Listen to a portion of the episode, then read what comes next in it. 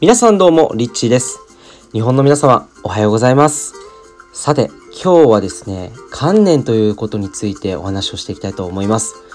皆さん、今日一日、どんな一日になると思いますか？でですね、これ、実はすごく重要な質問で、あなたが今思いついた今日はこんな一日になるだろうなっていうような思い、これはですね、実はあなたの観念から生まれています。えー、例えば、えー、その観念というのは何かって言いますと、あなたがこういう風になると信じていたら、まあそうなるっていうことなんですよね。まあ簡単に言うとそういうことなんですけれども、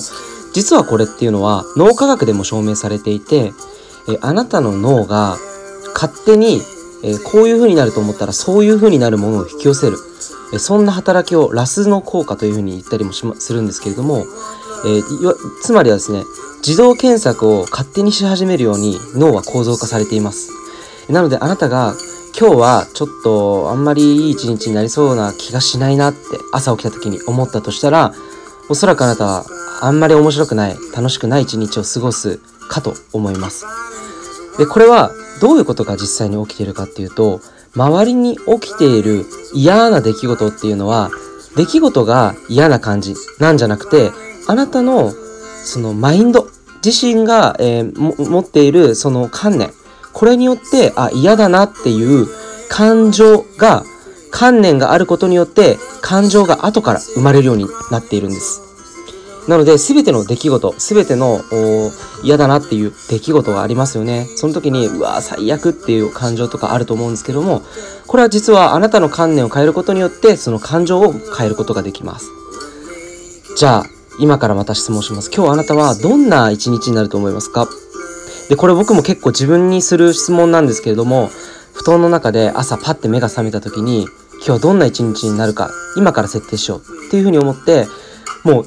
人生で一番最高な一日になるって、もう自分の中で設定しちゃうんですね。なんか今メールが届いた。LINE か。そう。なので設定をしちゃうと、そういう一日になるように脳が勝手に出来事を拾い集めていくんです。だから最初からやっぱりマインドの部分をそういう風な設定にしておくっていうことは非常に重要なことだと思います。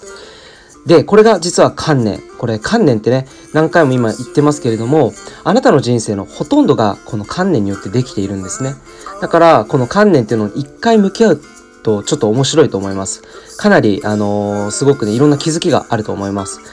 で、これを聞いたあなたはぜひやってほしいことがあって、それは何かっていうと、もう今この瞬間から今日、このどんな一日になるのかっていうことを信じきってほしいんですね。で、もうそういう一日になるものだって思いながら一日を過ごしてみた結果どうなるのか。これをですね、ワクワクしながらちょっと実験してみてほしいなというふうに思います。でもしね、あなたの一日が本当にすごい出来事があったり、なんか不思議な偶然があったり、すごい思いもよらない、こうね、出来事、展開、あるいはその素晴らしい情報をもらったり、そういうことがもしあったら、ぜひ、あの、感想とかで教えていただければ、また今度ご紹介させていただければなというふうにも思っています。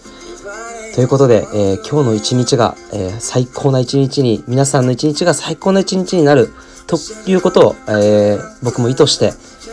実は今ロンドンは夜なんですけれども、ちょっと今仕事を、これ今の時間から開始してて、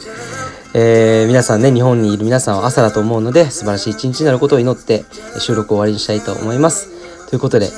皆さん今日は最高の一日を決めてくださいね。いってらっしゃい。